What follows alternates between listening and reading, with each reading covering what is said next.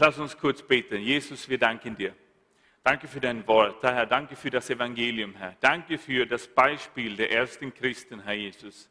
Danke, dass wir das wiederentdecken dürfen, Herr Jesus, was die ersten Christen erlebt haben, was sie gelebt haben, wie sie gedacht haben, wie sie alles umsetzen haben können, Herr. Danke, Herr, für dein Wort.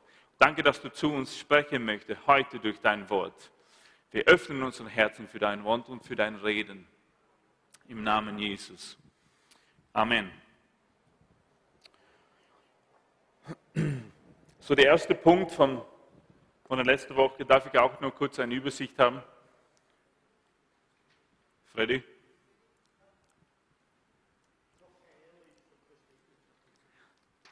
Danke.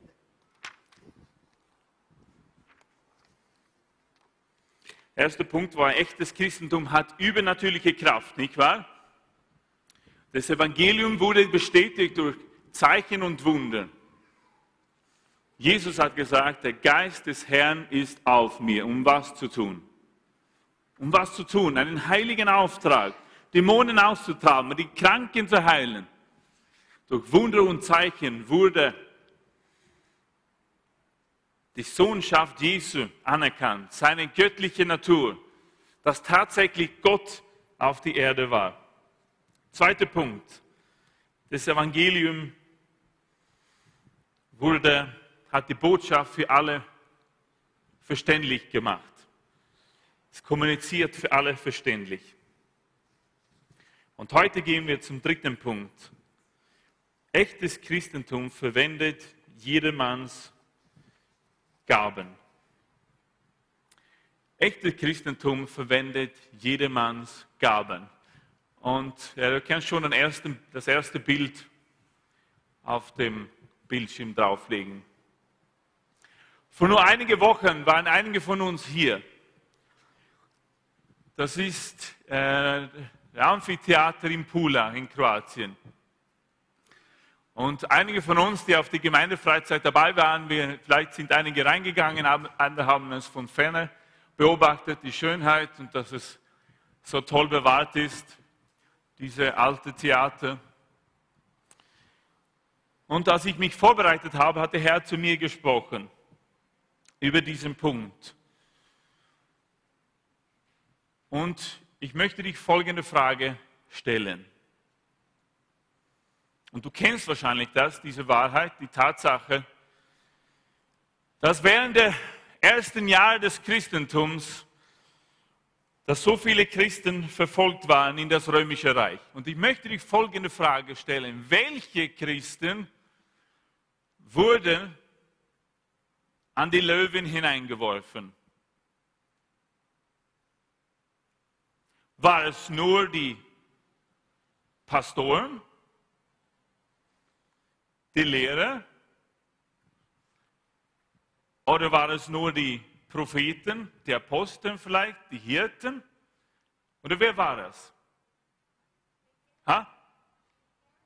Alle. Alle Christen wurden hineingeschmissen. Warum wurden alle Christen hineingeschmissen? Weil es gibt hier ein, ein, eine sehr wichtige Funktion von diesem Kolosseum. In der Mitte von diesem Kolosseum waren die Schauspieler sozusagen. Da waren die Teilnehmer. Aber das ganze Stadion war voll von Zuschauern. Warum wurde allen Christen hineingeschmissen? Weil es in der ersten Zeit keine Zuschauerchristen gab. Das Wort Konsumentchrist gab es nicht in der ersten Kirche. Alle waren dabei. Alle Christen in der ersten Gemeinde haben Hand angelegt. Alle waren beteiligt. Alle waren dabei in den Gemeinschaften, aber haben daran gearbeitet, das Evangelium weiterzugeben. Gott sieht dich und er möchte jedermanns Gaben verwenden. Verstehst du das? Darum wurde jeder Christ hineingeschmissen. Weil es gab keine Christen. Es war nicht möglich, die einfach als Zuschauer da waren. der einfach in den Gottesdienst hineingekommen ist und sich zurücklehnen haben lassen und, und gesagt haben, da Mann, das war eine tolle Predigt. Jetzt gehen wir nach Hause und jetzt beschäftigen wir uns mit anderen Dingen. Es gab es nicht, Leute. In die erste Gemeinde gab es keine Zuschauer. Es gab nur Teilnehmer. Menschen, die volle Glut bereit waren, ihr eigenes Leben aufs Spiel zu setzen, um das Evangeliums willen, um Jesu Christus willen. Ja, alle haben nicht unterrichtet. Ja, alle haben nicht gepredigt. Aber alle waren dabei, haben Hand angelegt, sie haben gebrannt für die Botschaft des Herrn. Und deshalb, wenn wir von echtem Christentum reden, dann müssen wir genau zu dieser Tatsache zurückkommen, dass wir alle, alle, der Herr möchte uns alle gebrauchen. Amen. Der Herr hat einen Plan, hat einen Dienst für jeden von uns. Es gibt keine A-Christen und B-Christen. Es gibt keine Christen, die einfach handlegen und diejenigen, die einfach kommen, sitzen, nach Hause gehen und nichts damit tun. Es gibt es nicht, liebe Leute.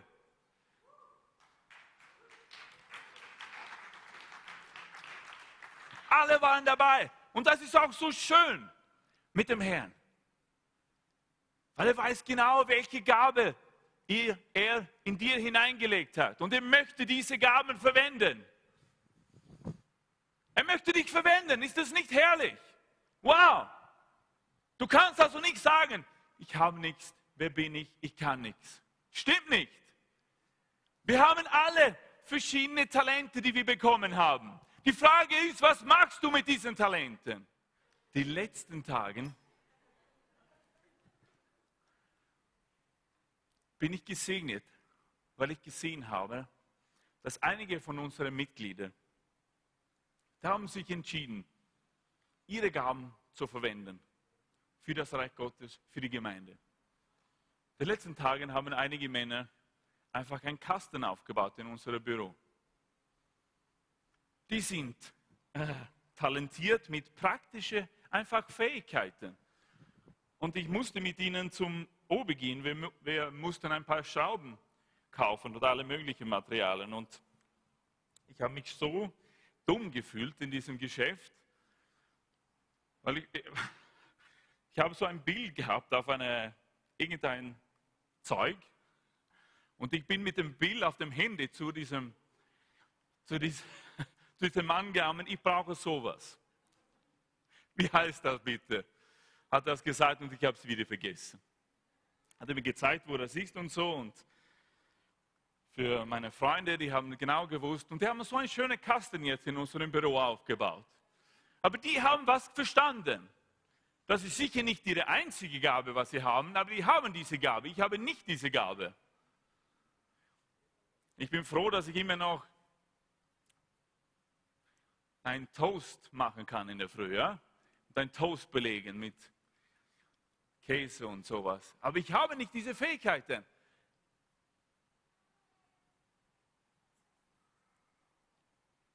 Gott möchte dich verwenden. Und er will, dass du das verstehst. Weil es gibt keine Konsumentenchristen im Reich Gottes. Kannst du Amen sagen? Das, was du hast, beginn das umzusetzen. Für den Herrn, für die Gemeinde, für Jesus. Alle Christen wurden hineingeschmissen, weil sie alle beteiligt waren, in irgendeiner Art und Weise. Und sagten auch die ersten Apostel, die haben gesehen, es gab einige griechisch sprechende Juden und die haben nicht das bekommen, was sie hätten bekommen sollen. Und sie sagen, es ist nicht richtig für uns, wir können das nicht machen, weil wir müssen uns mit dem Wort verwenden. Aber wir sehen das. Und dann haben sie geisterfüllte Menschen hineingesetzt für diesen Dienst. Menschen mit anderen Talenten, Menschen, die ein bisschen anders getickt haben, aber die trotzdem erfüllt waren mit dem Heiligen Geist. Und so haben sie ihre Gaben einsetzen können. Und so wurden sie zum Segen. Das sind unsere natürlichen Talente. Aber ich möchte auch heute ein bisschen über die übernatürlichen Talente sprechen. wenn es darum geht, dass Gott jedermanns Gaben verwenden möchte.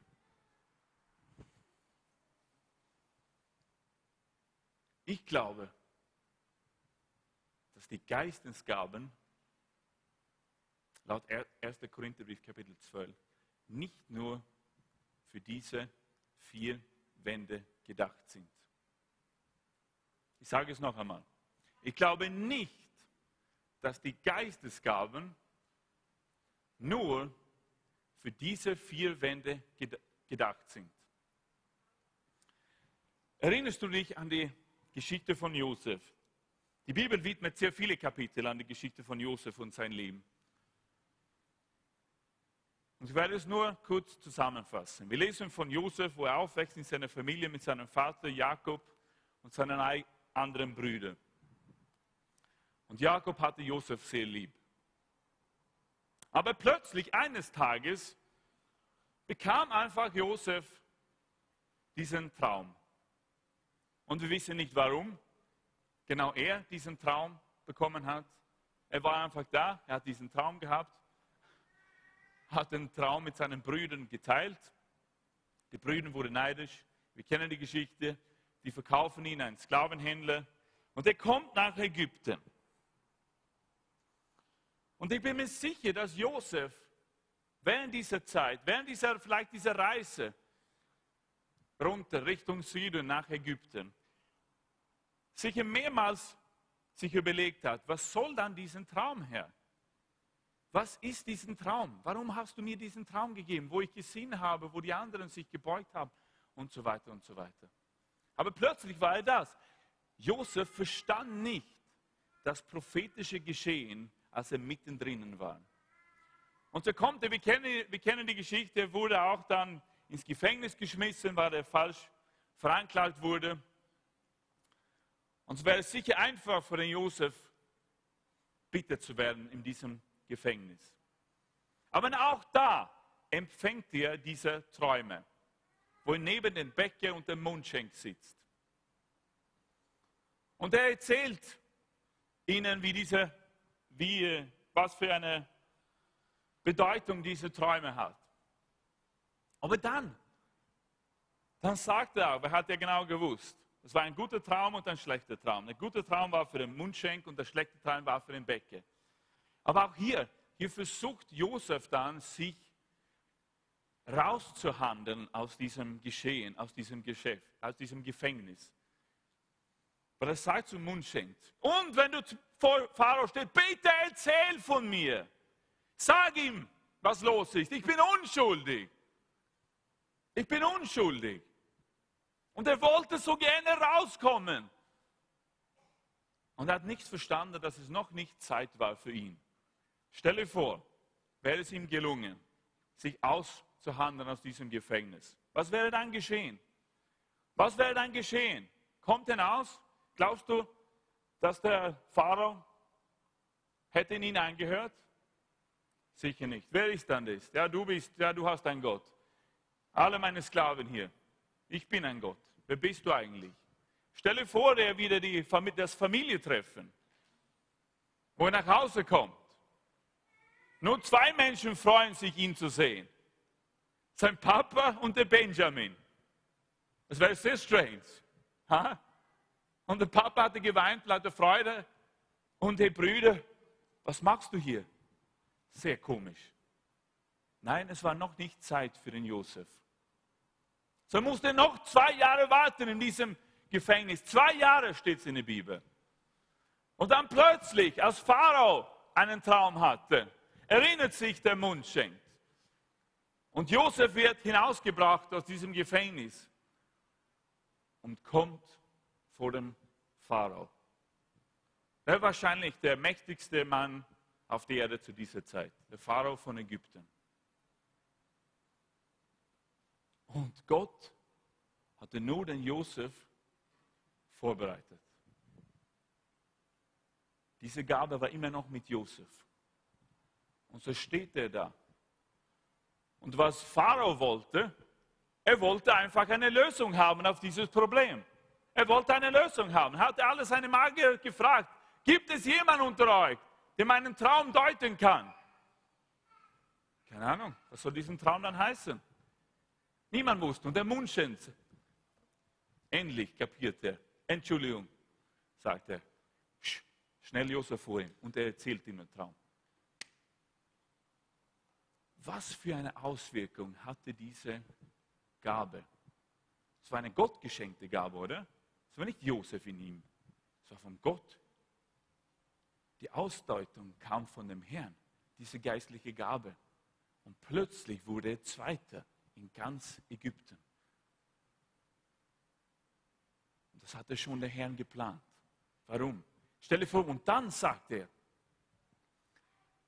nachdem er alles so gut organisiert hat, mit allen diesen Getreideeinsamen und alles das, und da wollte Josef seine Familie holen. Und der Pharao freut sich. Hast, gibt es noch welche von euch? Was für gescheite Leute seid ihr denn? Seine ganze Familie wird geholt. Jakob kommt mit allen anderen Brüdern. Die versöhnen sich. In 1. Moses 41, 38, was steht da? Was erkennt? Was erkennt Pharao? 1. Mose 41, 38. Der Pharao sprach zu seinen Knechten, können wir einen Mann finden wie diesen, in dem was der Geist Gottes ist? Verstehst du, was für ein Segen du sein kannst für die Menschen rund um dich? Das war ein Heidenkönig, eine mächtige Figur. Und Gott verwendete Josef, der 18 Jahre alt war, steht's. Er wurde zu dieser Zeit 18. Oder nein, Entschuldigung, 30. 30 wurde. Ein junger Mann, 30 Jahre alt, verwendet ihn. Er wird zu Zweiter in ganz Ägypten. Er wird zum Segen für seine ganze Familie, für das Land, in dem er jetzt wohnt.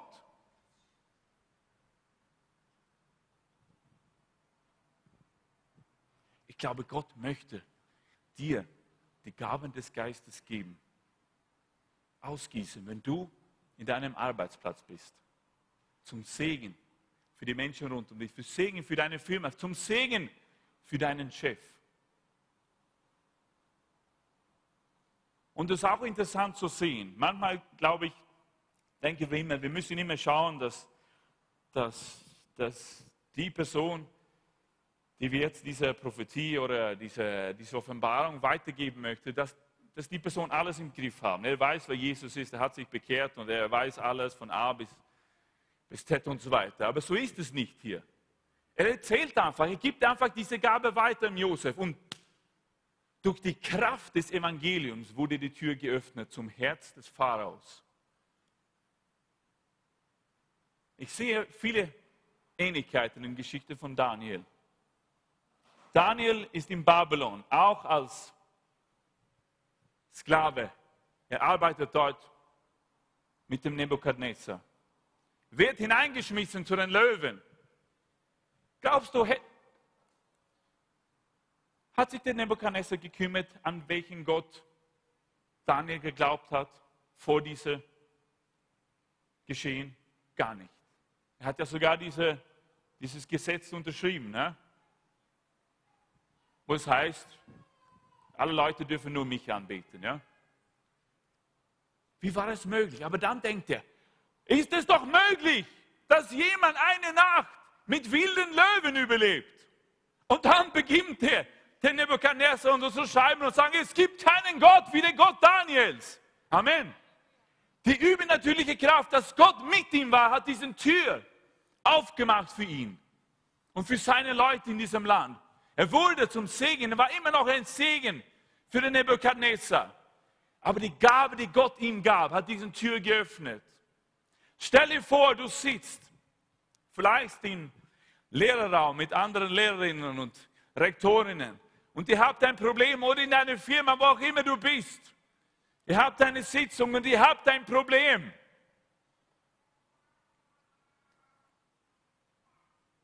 Ich bin mir nicht sicher, es steht nicht in der Bibel, dass weder Josef noch der Daniel in ihren natürlichen Talente übernatürlich begabt waren. Das lesen wir nicht.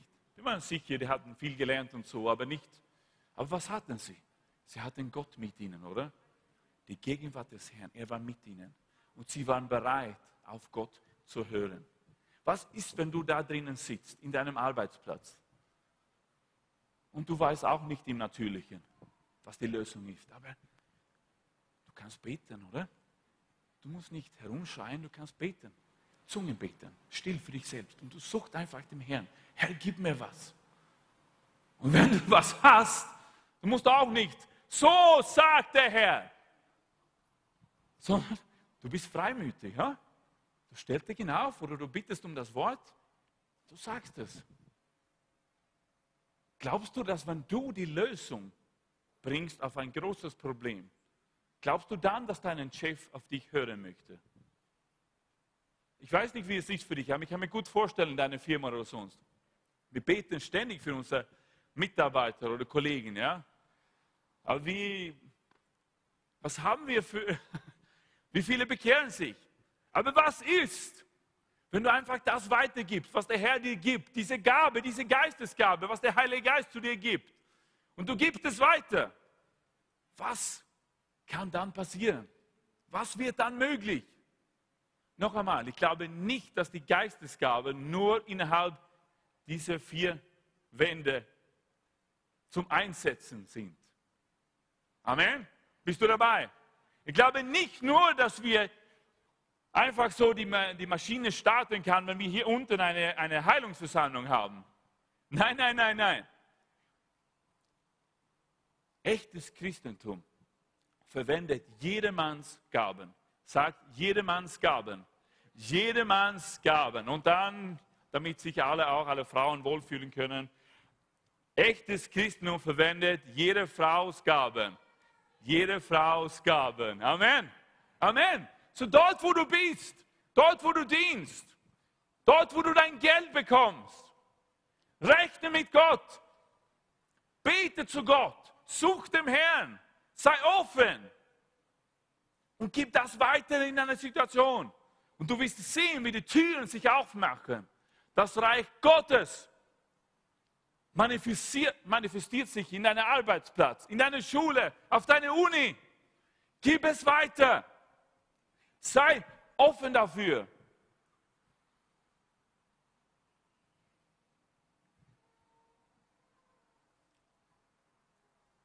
Noch ein Beispiel. Als Paulus und Silas im Gefängnis saßen. Genau, genau das Gleiche. In Philippi, in diesem Gefängnis. Er hatte nichts falsch gemacht. Die mussten auch beide ein, eine Entscheidung treffen. Werden wir jetzt bitte, werden wir uns überlegen, hätten wir was anderes sagen können, vielleicht hätten wir unsere Botschaft ein bisschen downsizen müssen, dann wären wir vielleicht nicht in diesem Gefängnis gelandet. Nein, die haben sich nicht um die Sachen gekümmert. Sie waren da, sie haben gewusst, der Herr ist da. Sie haben begonnen, dem Herrn zu preisen, dem Herrn zum Lobpreis, Lobpreislieder zu singen. Was geschah? Die Kraft des Herrn kam in diesen Gefängnis hinein. Die Ketten wurden gebrochen. Und dann lesen wir von diesem Gefängniswacht. Glaubst du, hatte er sich vorher um die zwei besonders gekümmert? Wollte er ihnen zuhören? Glaubst du, er hatte nicht genug von Leuten, die behauptet hatten, wir sind unschuldig? Alle waren unschuldig. Aber dann plötzlich waren sie frei und er wollte sein eigenes Leben leben. Und Paulus greift und sagt, nein, stopp. Und was geschah? Er hat sich bekehrt, oder? Er und seine ganze Familie. Durch das Wunder, Amen. Durch die Gaben, die da waren, durch die Kraft des Evangeliums, hat sich dieser Mann und seine ganze Familie bekehrt zum Herrn. Amen. Lass uns einfach dem Herrn reinholen, runternehmen, loslassen. Er ist ja hier in dir. Amen. Der Heilige Geist lebt in dir. Lebt hier in dir. Lebt hier in dir. Bist du Christ, dann lebt hier in dir. Amen. Lass ihn los. Frag ihn, such ihn. Bitte, Herr, offenbar dich jetzt in diese Situation. Diese Menschen brauchen eine Berührung von dir. Weil die Bibel sagt, das Evangelium sind nicht tolle Worte, sondern was? Es ist die Kraft, Die Kraft Gottes. Halleluja. Und diese Kraft darfst du vermitteln. Halleluja.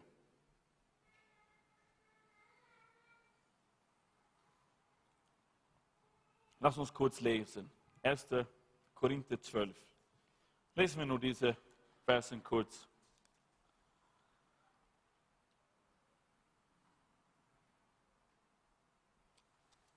Brüder und Schwestern, ich komme nun zu den Fähigkeiten, die der Geist Gottes schenkt und zeige euch, was ihr darüber wissen müsst.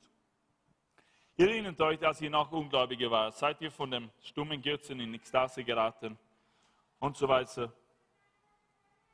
Je, umgekehrt kann niemand sagen, Jesus ist der Herr, wenn nicht der Heilige Geist in ihm wirkt. Es gibt verschiedene Gaben, doch ein und derselbe Herr. Doch ein und derselbe Geist teilt sie zu. Es gibt verschiedene Dienste, doch ein und derselbe Herr macht dazu fähig. Es gibt verschiedene Wunderkräfte, doch ein und derselbe Gott. Doch an jedem und, je, und jeder in der Gemeinde zeigt der Heilige Geist seine Wirkung in der und mit dem Ziel, dass alle etwas davon haben. Und dann listet er diese Gaben auf und dann im Vers 12, der Körper des Menschen ist einer und besteht doch aus vielen Teilen. Aber all die vielen Teile gehören zusammen und bilden einen unteilbaren Organismus. So ist es auch mit Christus, mit der Gemeinde, die sein Leib ist. Denn wir alle,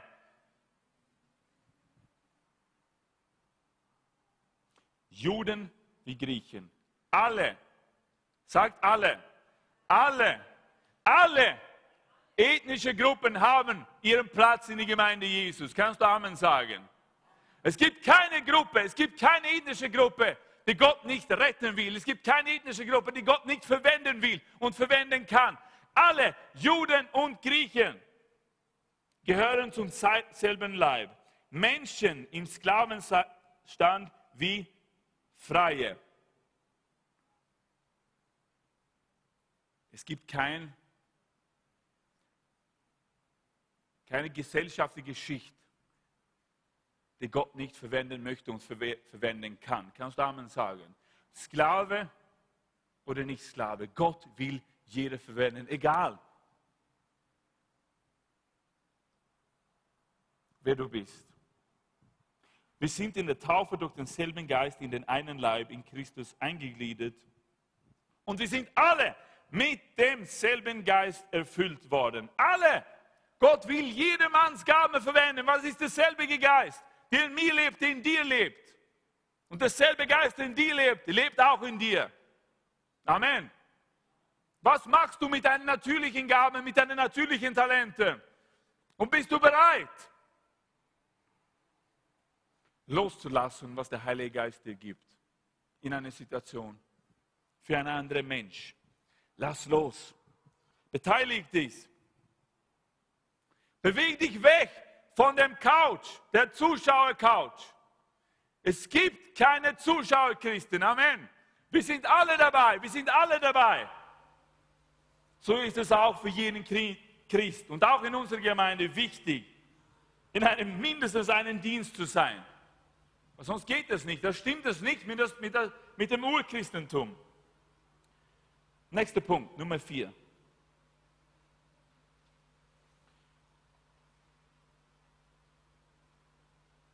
Oh ja, habe ich was vergessen. Schauen wir uns das an. Mit dem Zuschauer, wie es nicht sein sollte. Wie ein Zuschauer ausschauen kann. Bitte das Video. Und ich möchte das kurz nur erklären vorher. Warte nur kurz. Das ist, dieser Mann ist hier ein, ein armer Türke. Äh, diese Szene spielt sich letztem Jahr ab bei der Fußball-EM. Und der arme Türke weiß leider nicht, dass seine Freundin sich versteckt hat mit der Fernbedienung. Bitte. Und er schaut jetzt das Spiel Türkei gegen Kroatien an. Mit Ton bitte. Mit Ton. Nein, nein. Beş futbolcumuz da cezalar içerisinde. Gol, gol, gol. Kendi işaretini verdi. Çalarov. Ananı s*** gene gitti ya. Geldi, geldi, geldi, geldi, geldi, geldi, geldi. Ananı s***. Ananı s***. Ananı s***. Ananı s***. Ananı s***. Hemen bir çalım. Yanında Modric bir çalım daha. Topu hala... Hadi hadi. Allah belanızı versin. Ha? Ha? Bir buçuk dakika İlhan Babacan. Hadi abi hadi hadi hadi hadi hadi hadi geldi geldi geldi. Geldi geldi bana geldi. Ya bunu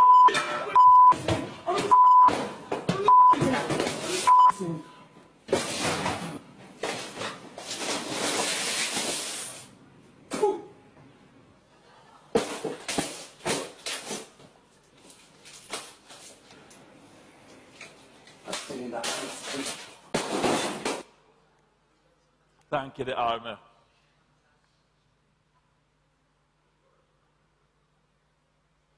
Mein persönlicher Favorit war das mit dem Popcorn, glaube ich. Das hat sicher viel gebracht, Pop- Popcorn in die Luft zu schmeißen. Aber weißt du, Zuschauer denken oft, sie wissen besser. Es ist einfach, in einem Couch zu sitzen, in einem Gottesdienst zu sitzen, nach Hause zu gehen und alles, alle anderen Menschen, alle Dienste, den Gottesdienst von Abstand zu beobachten. Und weißt du, was dann passiert? Du wirst sehr kritisch. So gibt es auch bei jeder Meisterschaft in Österreich. Etliche Millionen neue Coachen bei jeder Meisterschaft. Die alle, die alle besser wissen, oder? Als der Marcel Koller. Die wissen alle, wie man spielen soll, wie Österreich spielen soll. Genauso ist es in Schweden, überall. Und ich mag gerne, ich bin auch schuldig, ich schaue auch gerne Sport an. Aber weißt du, was noch besser ist? Das ist dabei zu sein, auf diesem Feld und selbst zu spielen. Dabei zu sein. Es ist immer einfach, von außen andere zu kritisieren. Aber beim Fußball geht es darum, teilzunehmen, einen Einsatz zu bringen. Genauso wie im Reich Gottes. Amen. In der ersten Gemeinde war es so, alle, die sich bekehrt haben, waren alle bereit, Hand anzulegen, sich einzubringen, mit den Gaben, mit den Talenten, die sie hatten. Alle waren dabei. Aber alle haben die Gemeinde unterstützt. Gut. Viertens, echtes Christentum bietet lebensveränderte Wahrheit an. Lebensveränderte Wahrheit an. Johannes 8, 31 sagt, die Wahrheit wird euch freisetzen. Und nur die Wahrheit wird euch freisetzen. Und meine liebe Leute, seit der Gründung der ersten Gemeinde, als Jesus seine Gemeinde gegründet hat und wo er den Petrus eingesetzt hat, Leiter zu werden für die erste Gemeinde, war immer ein Auftrag da, die Wahrheit zu predigen, die Wahrheit zu verkündigen, die Wahrheit laut und deutlich zu proklamieren. Echtes Christentum bietet lebensveränderte Wahrheit an. Und so hat auch Petrus an seiner ersten Predigt gepredigt. In Apostelgeschichte Kapitel 2. Da lesen wir dann, fasst er das ganze Evangelium zusammen. Und das müssen wir auch immer noch tun, liebe Leute. Das ist echtes Christentum. Die Gefahr besteht heute mehr, glaube ich, persönlich als je zuvor, dass wir versuchen, die kantige Ecken rund zu machen. Wo wir glauben, ja, ja, vielleicht werden die Menschen doch Anstoß nehmen, oder? Wenn wir wirklich sagen, was los ist. Vielleicht sollen wir versuchen, das nicht so zu sagen. Vielleicht beschäftigen wir uns mit diesen Büchern der Bibel. Na, lass uns nicht mit dem Jakobusbrief eigentlich beschäftigen, oder? Es ist zu hart. Oh, Mose, ist es wirklich wichtig, wie ich rede? Ist es wirklich wichtig? Na, komm. Der Herr hat uns ja doch vergeben, oder? Besteht immer die Gefahr. Aber die erste Gemeinde, die hat die Wahrheit so verkündigt, wie sie war. Und der Auftrag liegt auch heute auf uns, die Wahrheit so verkünden, zu verkündigen, wie sie ist. Weil Apostel Paulus sagt in 1. Timotheus 3,15, die Gemeinde ist was? Ein Pfeiler der Wahrheit.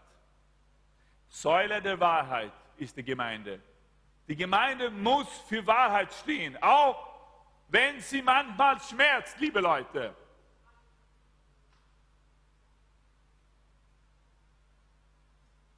Jesus Christus ist nicht von der Wahrheit weggerannt, oder?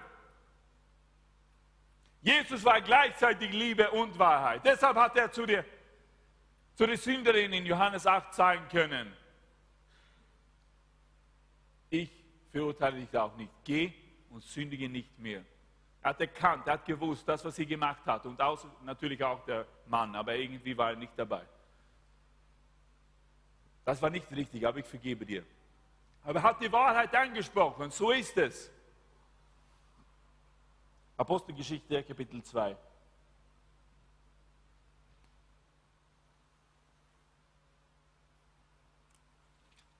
Er steht auf und predigt. Ihr Männer von Israel hört, Vers 22, was ich euch zu sagen habe. Jesus von Nazareth wurde von Gott bestätigt. Also Jesus ist Gott, sagt Petrus. Seine Wunder beweisen es.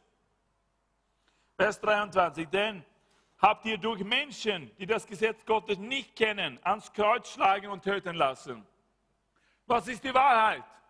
Dass der Sohn Gottes am Kreuz gestorben ist. Amen. Petrus hat es gepredigt, wir werden es predigen. Jesus, Gott, starb für uns. Die nächsten kommenden Versen sagt Petrus, ich mache es ein bisschen schneller, er ist vom Toten auferstanden. Jesus ist vom Toten auferstanden. Amen. Diese Wahrheit gibt uns Hoffnung, liebe Leute. In der Mitte von Schwierigkeiten, in der Mitte von Problemen. Jesus hat den Tod besiegt. Seine Wahrheit dürfen wir nicht vergessen. 33. Der versprochene Gabe, den Heiligen Geist, ist ausgegossen worden. Wir haben den Heiligen Geist bekommen. Amen. Halleluja. Er hat den Heiligen Geist vom Himmel gesandt. Wir sind nicht alleine gelassen in dieser Welt. Gott ist immer noch mit uns, bei uns, in uns. Amen. Durch den Heiligen Geist. Glaub an ihn. Sprich zu ihm. Bet ihn an. Er ist Gott. Gib ihm Raum in deinem Leben. 36 bis 38. Das Wort traf die Zuhörer mitten ins Herz und sie fragten Petrus, was sollen wir jetzt tun? Und er sagte, kehrt jetzt um, tut Buße und lasst euch taufen. Buße, es muss eine Veränderung geben in deinem Leben. Das ist die Wahrheit. Wenn das Evangelium zu dir kommt, dann geht es nicht, es gibt nicht, es ist unmöglich, dass du ein, einem Jahr nach deiner Bekehrung dasselbe ist, wie du damals warst. Es geht nicht, oder? Petrus sagt es hier, ihr müsst euch bekehren, tut Buße, endet euren Denken, endet eure Lebensweise. Es muss Auswirkungen haben in eurem Leben. Die Menschen müssen es sehen, dass tatsächlich, was du mit deinem Mund bekennst, auch die Wahrheit ist. So werden wir auch in dieser Gemeinde Jüngerschaft fordern und fördern. Amen. Wir wollen sehen, dass was geschieht, Früchte sehen. Bist du wirklich Christ? Stimmt das, was du sagst mit deinen Lippen? Was ist in deinem Leben passiert das letzte Jahr? Wie bist du jetzt anders? Ja, nicht vollkommen. Du bist noch nicht da, wo du eines Tages soll sein. Aber du bist auch nicht da wo du vor einem Jahr warst. Amen. Tut Buße und lasst euch taufen. Taufe gehört in die Gemeinde Jesu. Amen. Die Taufe, so wichtig. Wenn du bekehrt bist, lass dich taufen. 38, 39, wir müssen den, wir werden den Heiligen Geist empfangen. Und Vers 40, was ist es dann? Lass doch Rechten vor dem Strafgericht. Wir müssen anders leben als diese Welt. Wir müssen anders leben. Das sind die guten Nachrichten, das ist die Wahrheit. Amen. Und sofort haben sich 3000 Menschen bekehrt, steht's. 3000 Menschen sofort. Wir haben sofort eine Megagemeinde gehabt in Jerusalem.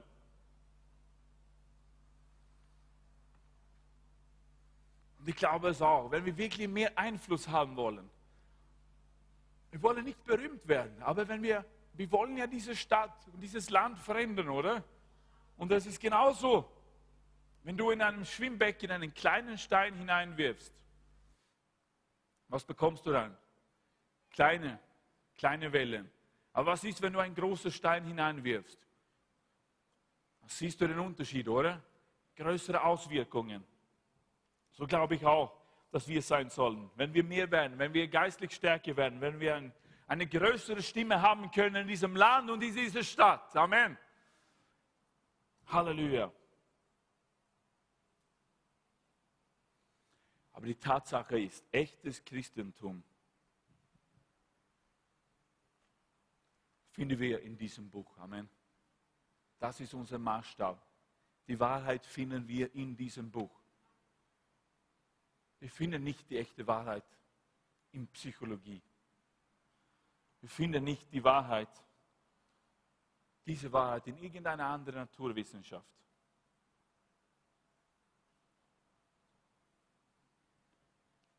Wir finden die Wahrheit in Gottes Wort und was Gottes Wort zu uns heute sagt. Amen. Und wir müssen bereit sein, dafür aufzustehen. Nächste Bild bitte. Kann sein, dass ihr wisst, wer dieser Mann war. Er hat Dietrich Bonhoeffer geheißen. Er war ein Priester und Pastor in, in Deutschland. Am Anfang des 20. Jahrhunderts, als die Nationalsozialistum am Wachsen war in, in Deutschland, hat er sofort begonnen, diese Lehre zu kritisieren und sagen, das hat gar nichts mit Christentum zu tun. Er war bereit, sein Leben für das Evangelium einzusetzen. Er war bereit, keine Kompromisse einzugehen wegen einer weltlichen Macht. Wegen einer Macht, die zu ihm gesagt hat, du darfst nicht mehr, mehr predigen. Das haben sie ihm gesagt. Die haben ihm verboten zu predigen. Die haben ihm verboten zu schreiben, zu verkündigen. Aber was sagt dann die Bibel? Wir müssen wem mehr gehorchen? Gott als Menschen, als andere Menschen. Er hat das gemacht. Das hat, hat gekannt, das ist die Wahrheit. Ich beuge mich nicht vor dieser dämonischen Macht, was es tatsächlich war und ist. Nein, er hat erkannt, die Bibel ist die Wahrheit. Das, was Sie sagen, das ist vom Teufel, das ist von der Hölle. Ich werde predigen. Und so wurde er als einer der Letzten hingerichtet. 1945, bevor die Alliierten Nazi-Deutschland besiegt hatten. Aber er war bereit, für die Wahrheit aufzustehen. Bist du bereit, für die Wahrheit aufzustehen, auch in Schwierigkeiten?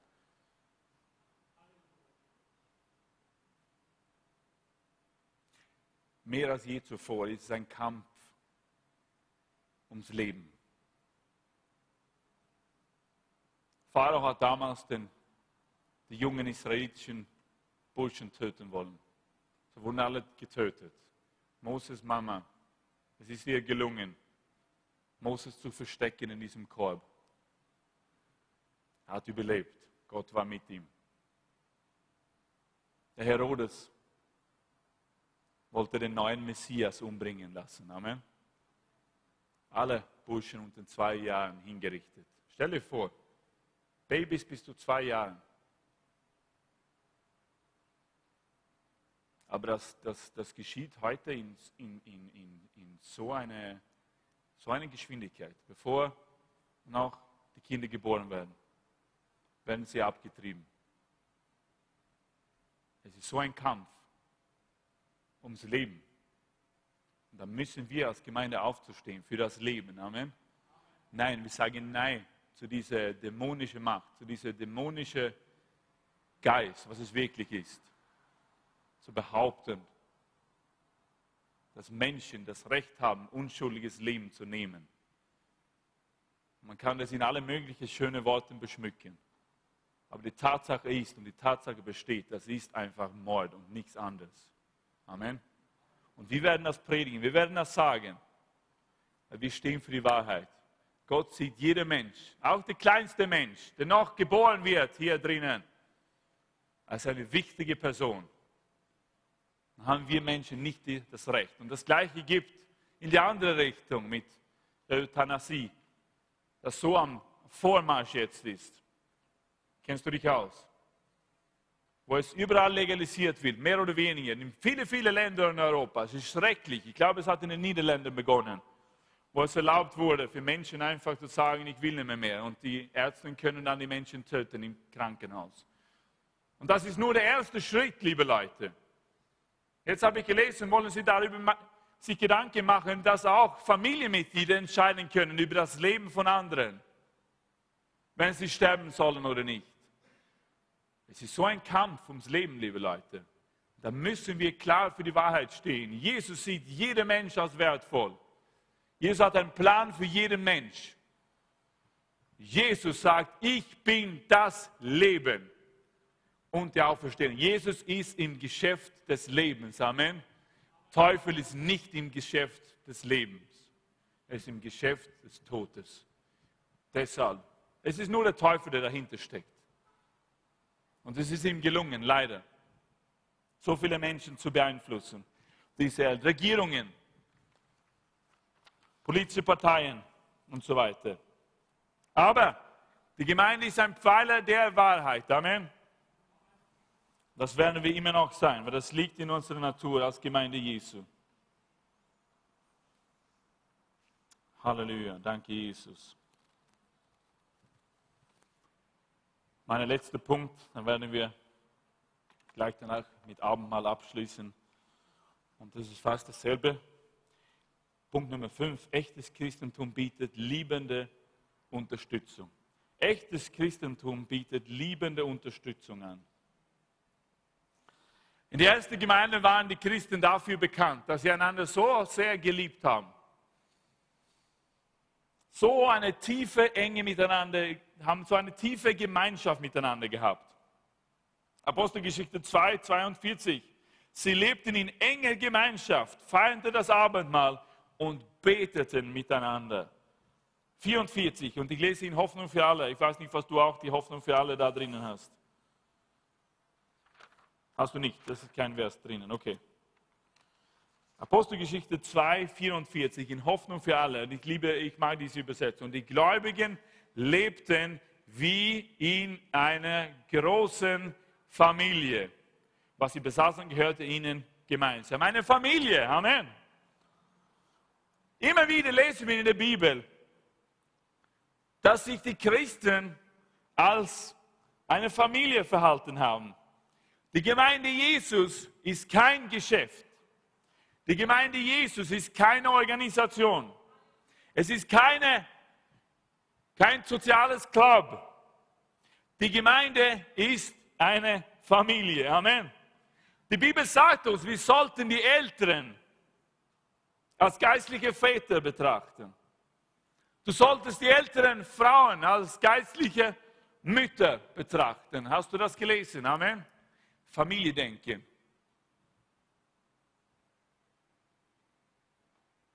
Und wenn die, die Jünger zu Jesus kommen und sagen, schau, hier sind deine Brüder, haben sie seine irdischen Brüder gemeint. Und Jesus sagt, was sagt Jesus? Wer die Wille des Vaters tue, der ist mein Bruder.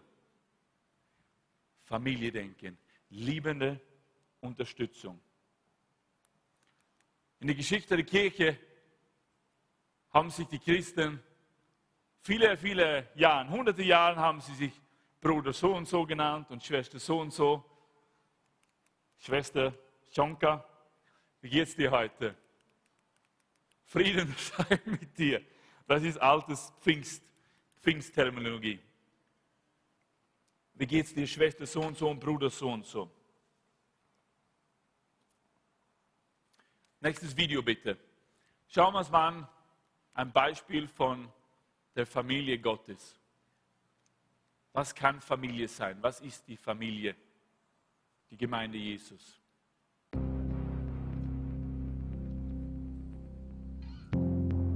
Familie.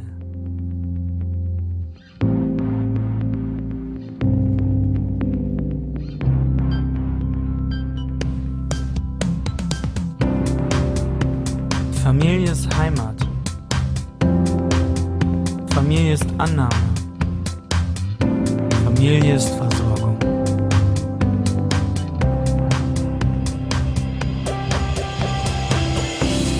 Familie ist Einheit. Familie ist Zusammenhalt. Familie ist Gemeinschaft. Und Gemeinde ist Familie.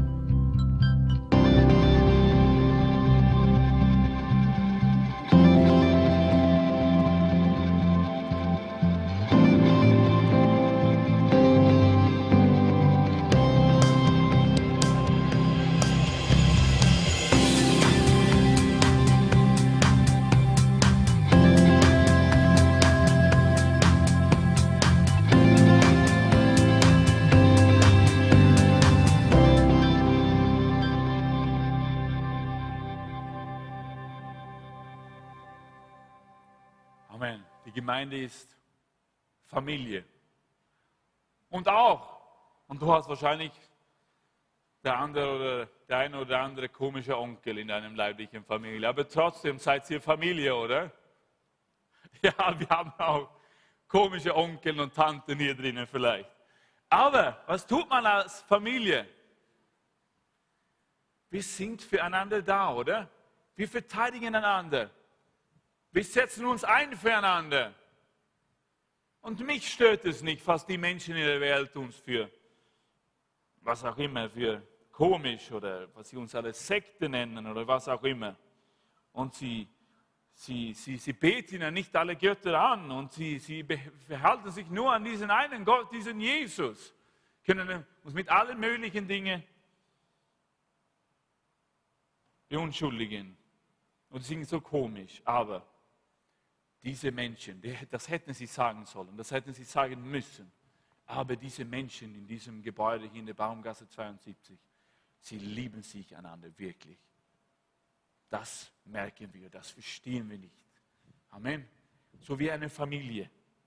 Eine echte, tiefe Gemeinschaft. Johannes schreibt ja, in, vor allem im ersten Johannesbrief, wenn jemand Gott kennt, dann muss er auch seine Brüder und seine Schwester lieben. Es geht nicht anders. Wer behauptet, Gott gesehen zu haben, kann nicht seinen Bruder hassen seine Schwester hassen. Dann müssen wir einander lieben. Und ich glaube, wenn wir wirklich voller Liebe sein wären, dann hätten wir die Türen da hinten zumachen müssen. Weil die Menschen wären einfach hineingesprungen, hineingereint in unsere Gemeinde. Weil die Welt sucht nach echter Liebe. Amen nicht äußerliche, vergängliche Liebe. Echte, tiefe Liebe. Das sucht die Welt. Jeder will Liebe haben. Jeder hat einen Bedarf für echte Gemeinschaft. Ein Gespür zu haben, dass jemand einen Zusammenhang hat, einen Platz hat, einen Sinn, einen Zweck, ein Ziel, eine Bedeutung. Menschen suchen das natürlich in all ihren Clubs draußen in der Welt, in den Diskos, suchen sie diese tiefe, echte Liebe. Aber da finden sie sie nicht. Die Frage ist, werden sie sie hier finden in unserer Gemeinde? Werden sie sie hier finden in unserer Gemeinde?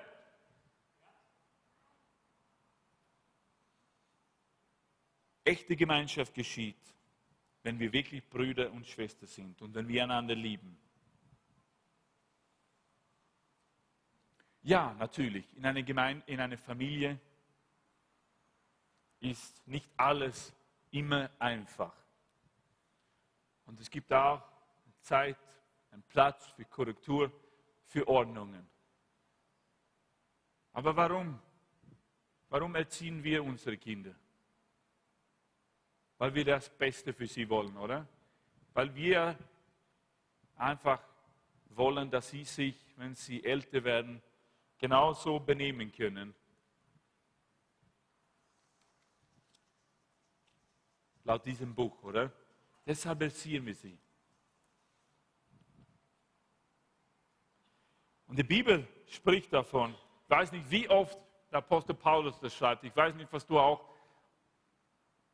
wenn nicht oft, vielleicht, oder wenn nicht jedes Mal, aber oft darüber lächelt, wenn er schreibt, wenn es eine, eine, eine, eine, eine wortnahe Übersetzung ist, dass der, der Paulus sagt, grüßt einander mit einem heiligen Kuss, sagt er, ja.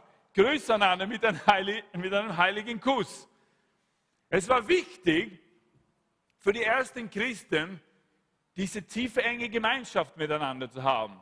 Dass sie einander zeigten, dass sie wichtig waren. Und so haben sie sich einander berührt.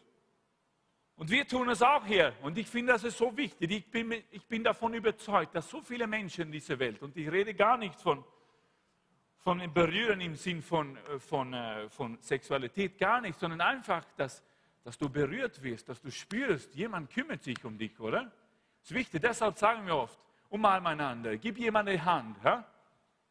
Ich glaube, so viele Menschen brauchen das einfach, einfach zu spüren, körperlich, dass sie geliebt sind. Deshalb hat Paulus das geschrieben, grüß einander mit einem heiligen Kuss. Wir haben vielleicht die heilige Umarmung, ja? Oder der, der heilige High Five. Oder was auch immer. Aber es ist wichtig, oder?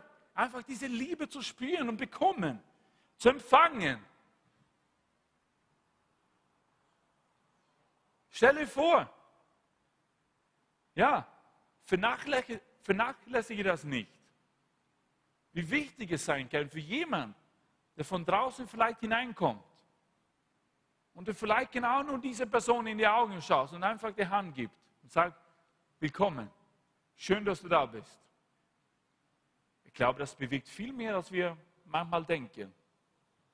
Für uns ist es klar, wir sind das gewohnt, aber vielleicht bekommen nicht alle Menschen. So wichtig es ist, wie wir einander einfach begrüßen. Wie wir einander zeigen, dass wir einander lieben. Zur Zeit Paulus war es diesen großen heiligen Kuss. Egal wie wir das machen, so wie dieses Video zeigt. Aber lass uns einfach Menschen lieben, ihnen zeigen. Ich weiß nicht, zu welcher Gruppe vielleicht du gehörst. Schau mal das Video an. Vielleicht könntest du dann umsetzen oder vielleicht siehst du dich selbst in diesem Video. Zehn Arten von Begrüßungen. Heute der Handschlag. Der normale.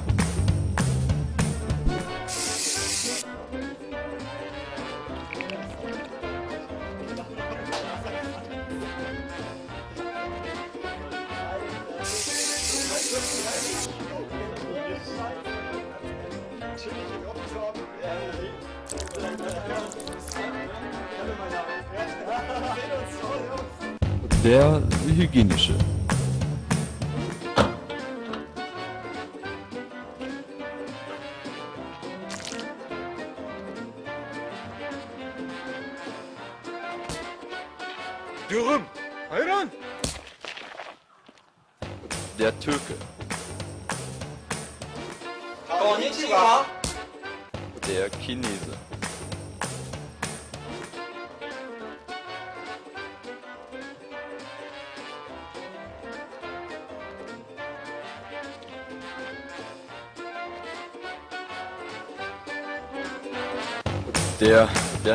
Nicht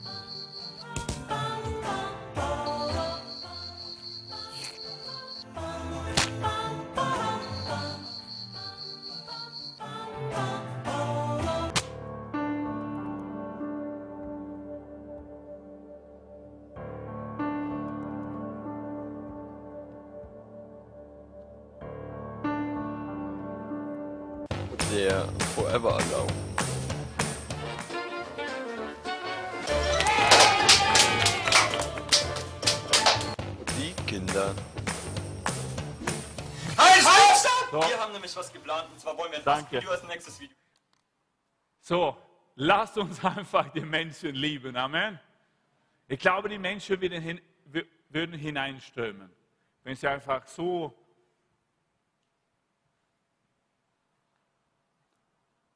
so offenbar, so wirklich die Liebe spüren würden.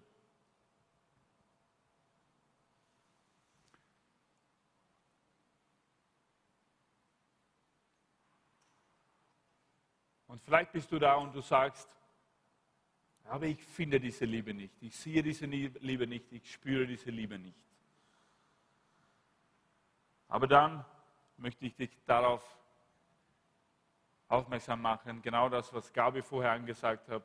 Und genauso wie es in der Apostelgeschichte stehen, dass die Christen sich auch in den Häusern trafen.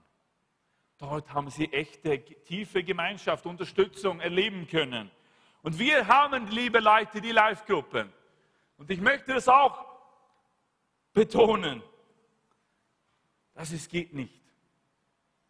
Einfach Christ zu sein und nicht Gemeinschaft zu haben mit anderen Christen. Es geht nicht, es ist unmöglich. So oft haben wir das gesehen, so oft haben wir das erlebt. Wo Christen behauptet haben, ich brauche nicht die Gemeinde. Ich schaffe es alleine. Was geschieht nach einer Weile? Die Person fällt schließlich vom Glauben ab. Wir brauchen eine, wir brauchen diese Familie. Amen. Dieses Zusammensein, diese Echtheit, diese Gemeinschaft, dieses gemeinsam zu wachsen, gemeinsam das Leben zu teilen. Wie lange würden sich, glaubst du, meine Kinder ohne uns in dieser Welt schaffen? Keine Ahnung, einfach auf die Straße. Und das ist äh, übrigens eine Sache, was so toll ist mit dieser Missionsreise in ein paar Wochen. So viele von diesen Kindern wurden einfach von ihren Eltern verkauft. In die Prostitution, in Human Trafficking. Da dürfen wir mitarbeiten, da dürfen wir diese Kinder, diese junge Männer, junge Frauen einfach die Liebe Gottes weitergeben. Aber wie lange würden sich meine Kinder alleine schaffen? Wie lange würde sich die Erste alleine schaffen? Und die Bibel sagt, wir sind was? Die Kinder Gottes. Kinder. Wir gehören ihm. Aber wir brauchen einen Zusammenhang. Amen. Wir brauchen einander. Wir brauchen die Unterstützung. Wir brauchen die Liebe. Und liebe Mann, liebe Frau, wenn du einfach sagst, ich fühle mich nicht gesehen hier, na bitte, dann frage ich dich, bist du in einer Live-Gruppe? Und nein, warum nicht? Dort wirst du gesehen. Dort kümmert sich die anderen um dich. Dann kümmert sich der Live-Gruppe-Leiter um dich. So wichtig. Dort werden sich die Menschen mit dir Zeit nehmen, dich zuhören. Dort geschieht Seelsorge, so wichtig. Aber auch in einer Familie ist auch wichtig, Korrektur. Aber Korrektur ist nur da, um Wachstum zu fördern. Amen. Dort geschieht es, dort gibt es einen Platz dafür. So wichtig ist es. Die Familie Gottes, liebe Leute. Amen. Halleluja. Patrick und Team kommt ihr. Wenn wir gleich ins Abendmahl hineingehen, in tiefe, echte Gemeinschaft mit dem Herrn. Es ist sogar sehr gefährlich für kleine Kinder ohne Eltern. Warum täuschen wir uns dann, wenn wir behaupten, dass wir nicht einander brauchen, dass wir nicht diese Zusammenhänge in unserem Leben brauchen? Die Familie ist Schutz, Geborgenheit. Versorgung, aber auch Verpflichtungen natürlich und so weiter. So sag nicht, ich werde nicht gesehen, sondern melde dich für September, schreib dich auf in eine Live-Gruppe, sei dabei. Da wirst du genau das bekommen, was du brauchst. Du wirst genau das geben können, was die anderen in der Live-Gruppe brauchen. Wir brauchen einander, weil wir sind Familie. Amen. Und wir unterstützen einander. In der Familie hat man tiefe Gemeinschaft. Wenn man eine Mahlzeit miteinander teilt, wenn man austauscht über das Leben, über Erfahrungen oder was auch immer. Jemand dich einfach zuhört, für dich einfach da ist und dir helfen kann. Das ist toll. Halleluja. Das geschieht in unserer Gemeinde, Gottesdienst, ja, aber natürlich in den Live-Gruppen. Haben wir diese tiefe, echte Gemeinschaft mit dem Heiligen, mit dem Herrn und miteinander. Und dann taucht immer der Herr auf. In diese Gemeinschaft. Und in diese liebende Unterstützung wollen wir auch jetzt erfahren im Abendmahl.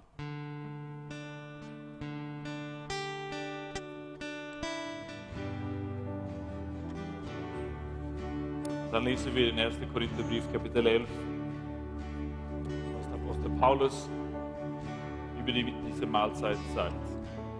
Ich nämlich, sagt Paulus, habe als Überlieferung, die vom Herrn kommt, empfangen, was ich euch weitergegeben habe. In der Nacht, in der Herr ausgeliefert wurde, nahm er das Brot, sprach darüber, das Dankgebet, brach es in Stücke und sagte, das ist mein Leib, der für euch geopfert wird. Tut das immer wieder, damit unter euch gegenwärtig ist, was ich für euch getan habe. Ebenso, sagt Paulus, nahm er nach dem Essen den Becher und sagte, dieser Becher ist Gottes neuer Bund, der durch mein Blut in Kraft gesetzt wird. Tut das, so oft ihr von ihm trinkt, damit unter euch gegenwärtig ist, was ich für euch getan habe. Jedes Mal also, wenn ihr dieses Brot esst und von diesem Becher trinkt, verkündet ihr damit die Rettung, die durch den Tod des Herrn geschehen ist, bis er wiederkommt.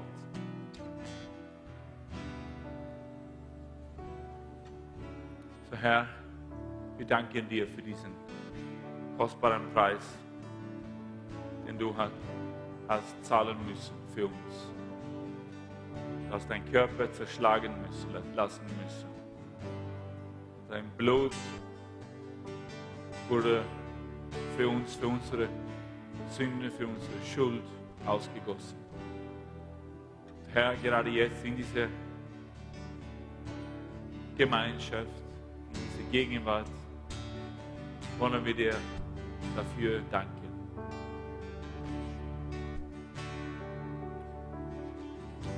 Und Herr, uns ist, auch bewusst, dass du vor 2000 Jahren, als du bereit warst, den ganzen Weg zu gehen, obwohl du versucht wurdest, Garten Gethsemane, hast du genau an diesen Moment gedacht. Da hast du uns schon gesehen. Herr, dein Wort sagt, als wir noch im Mutterleib waren, hast du uns gesehen, hast du uns geformt, hast an uns gedacht. Und wir wissen, Herr, wir erkennen, wir bekennen, Herr, wir verdienen es nicht. Aber wir empfangen diese Gabe mit Dankbarkeit, dass du uns freigesetzt hast, dass du uns mit deinem kostbaren Blut losgekauft hast. Halleluja, du hast uns befreit, Herr. Aus dem Tod besiegt. Halleluja, du bist auferstanden von den Toten. Du hast neues Leben gewonnen für dich selbst. Und damit hast du dieses neues Leben uns gegeben, Herr. Danke, Jesus. Danke, Herr. Halleluja.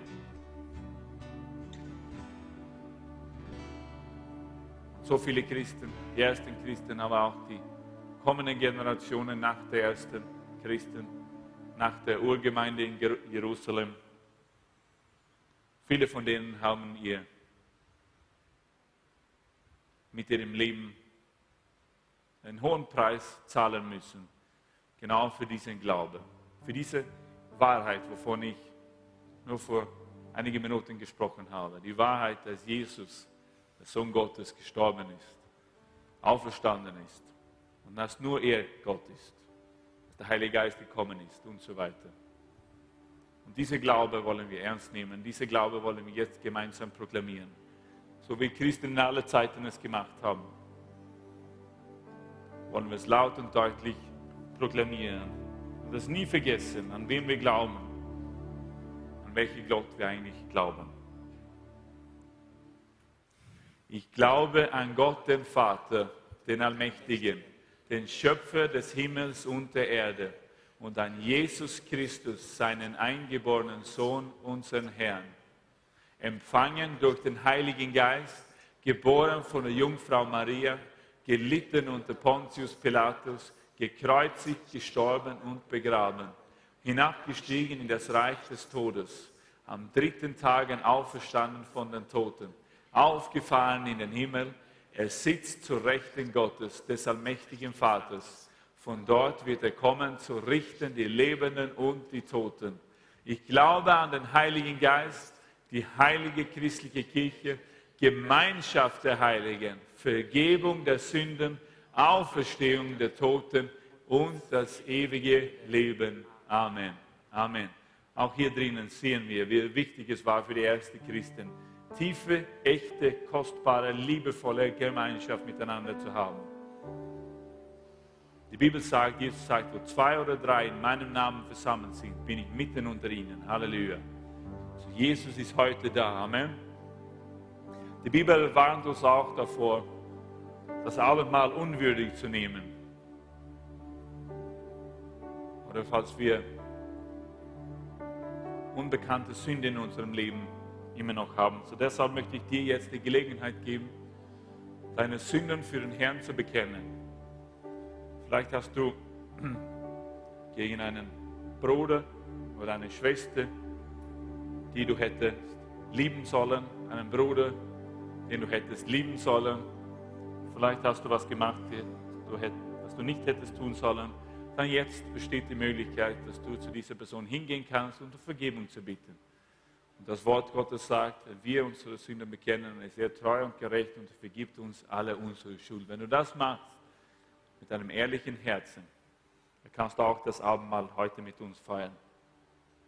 Wenn nicht, wenn irgendwas zwischen dir und Gott ist oder zwischen dir und einem Bruder oder zwischen dir und einer Schwester, dann lass, bleib einfach sitzen heute. Nimm nicht das Abendmahl, sondern wirklich, du musst nicht perfekt sein, aber wenn du in Ordnung bist, mit deinem besten Gewissen, mit Gott und mit anderen Menschen kannst du kommen. Kinder können mit ihren Eltern kommen, sonst müssen sie auch bleiben.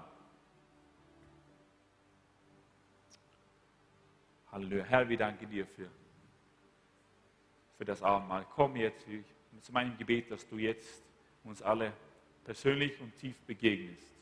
Danke, dass du uns diese tiefe, diese echte Gemeinschaft jetzt schenkst, diese echte und tiefe Liebe. Halleluja. Danke, dass wir deine Liebe spüren werden jetzt. Komm und heile die Kranken, Herr. Komm und sprich zu den Menschen, die eine Berührung brauchen, Herr. Im Namen Jesus. Amen. Erheb deine Hände und empfang das Segen Gottes. Der Herr segne dich und behüte dich. Der Herr lasse sein Angesicht auf dir leuchten und sei dir gnädig. Der Herr wende dir sein Angesicht zu und gib dir von seinem unendlichen, echten Frieden. Im Namen des Vaters, des Sohnes und des Heiligen Geistes sei gesegnet und geh von hier ab weg in seinen Frieden. Amen. Amen.